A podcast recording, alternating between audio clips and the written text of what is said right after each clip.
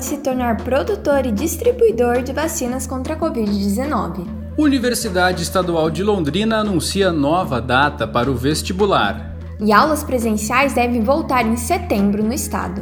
Museu Histórico passa por restauração. Venda de motocicletas tem aumento durante a pandemia. E índice que mede a transparência de gastos públicos aprova apenas 50 municípios do Paraná.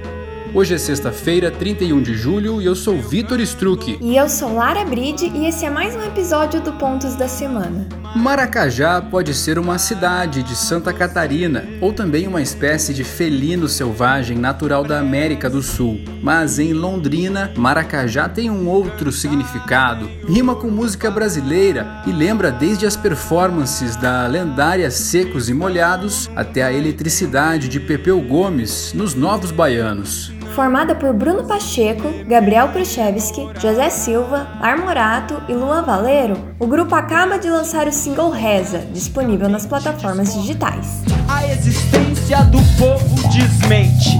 E não há branca luz que conforte o que nunca, o que nunca parado se sente.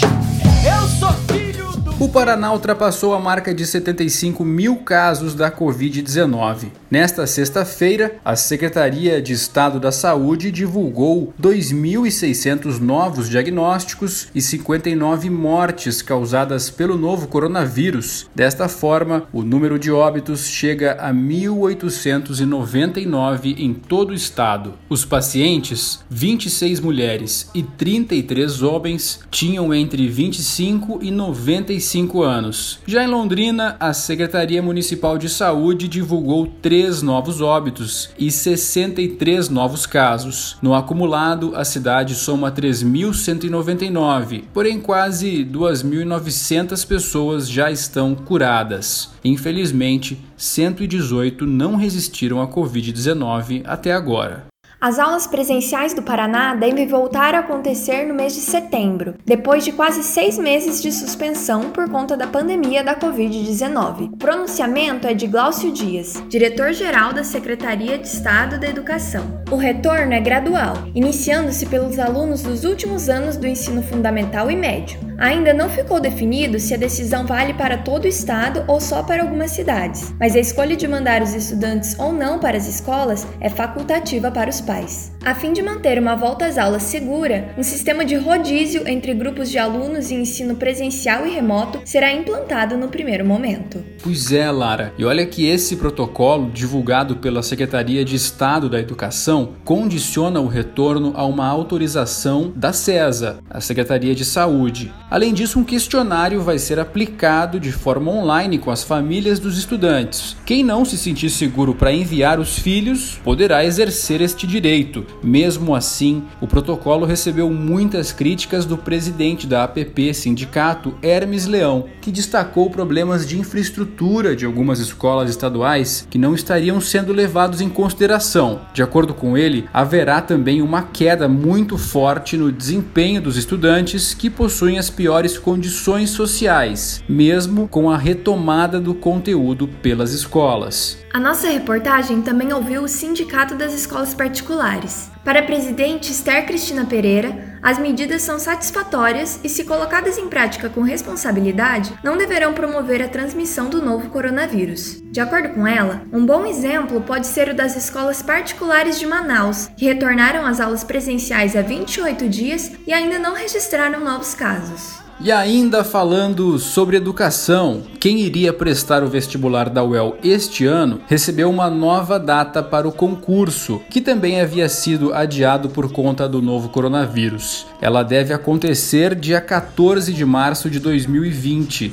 O processo seletivo deve acontecer dia 14 de março de 2021 e vai contar com apenas uma fase, ou seja, um dia de prova. A única exceção é para os candidatos ao curso de música que terão a prova de habilidades específicas em 21 de fevereiro. Além disso, terá novas regras para se adequar às medidas de segurança por conta da pandemia. As inscrições vão de 14 de setembro a 30 de outubro. E para quem já é aluno da universidade e não possui conexão com a internet ou mesmo um computador para acompanhar as aulas, uma boa notícia chegou no começo dessa semana. O El vai ter à disposição uma verba no valor de 285 mil reais para investir na compra de tablets. Segundo o reitor Sérgio Carvalho, poderão ser adquiridas até 550 unidades. Entretanto, a tomada de preços ainda não terminou. E enquanto a UEL ficou responsável pela compra dos tablets, a UEM, a Universidade Estadual de Maringá, está coordenando a compra de pacotes de dados para os alunos que estão à deriva no processo de inclusão digital. O interessante é que as outras universidades estaduais do Paraná também poderão aproveitar os pregões o que deverá trazer mais agilidade na compra destes produtos. O Instituto de Tecnologia do Paraná, Tecpar, pode trabalhar em conjunto com dois laboratórios internacionais para testagem, produção e distribuição da vacina contra o novo coronavírus. Nessa semana, o governador do estado, Ratinho Júnior, assinou um acordo de parceria com dirigentes do laboratório chinês Sinopharm e com o ministro conselheiro da Embaixada da China no Brasil.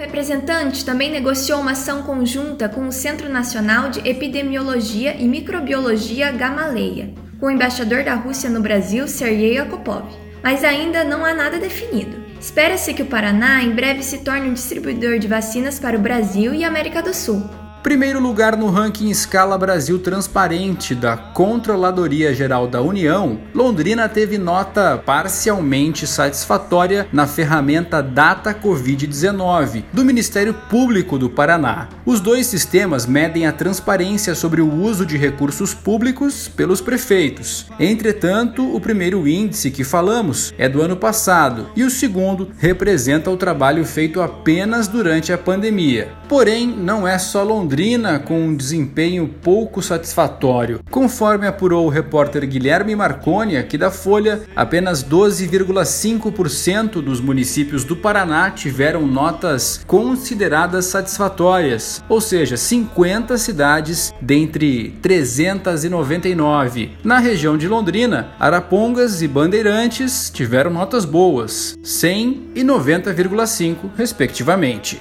Tribunal de Justiça do Rio de Janeiro manteve a condenação do blogueiro bolsonarista Oswaldo Eustáquio Filho, que terá que pagar 15 mil reais por danos morais a Glenn Glenwald por ter ofendido a mãe do jornalista Arlene Grenwald. Eustáquio, que é investigado e até já foi preso temporariamente no âmbito das investigações sobre atos antidemocráticos, foi condenado em fevereiro no processo movido por Grunwald, que é diretor do site The Intercept Brasil. Em agosto do ano passado, o bolsonarista afirmou que Glenn mentiu sobre o estado de saúde de Arlene, apenas para acelerar a concessão de visto para os filhos menores e, assim, partir com eles para os Estados Unidos. O jornalista reagiu chamando Eustáquio de lixo humano e decidiu processá-lo. E a pandemia da Covid-19 influencia positivamente na venda de motocicletas. É isso mesmo, só entre os meses de maio e junho, o comércio de motos aumentou em cerca de 20% em comparação com o ano passado, deixando muitas revendedoras com listas de espera. O crescimento se deve à nova possibilidade de parcelar em até 24 vezes no crédito e principalmente a maior demanda de veículos para realizar entregas domiciliares, tendência com o isolamento social. Alguns comerciantes acreditam que a alta seja apenas um pico momentâneo que não deve se estender para os próximos meses. O Museu de Arte de Londrina, tomado pelo estado do Paraná, foi completamente restaurado depois de sete meses de obras. O prédio do centro da cidade é projeto da década de 50 de Vila Nova Artigas e Carlos Cascaldi, para então estação rodoviária da cidade. O museu esperava por melhorias desde 2011, quando foi criado o projeto de sua manutenção. Essa é apenas uma das várias obras de restauração para edifícios importantes do centro de Londrina, sendo realizadas pela Prefeitura, o EL e iniciativas privadas.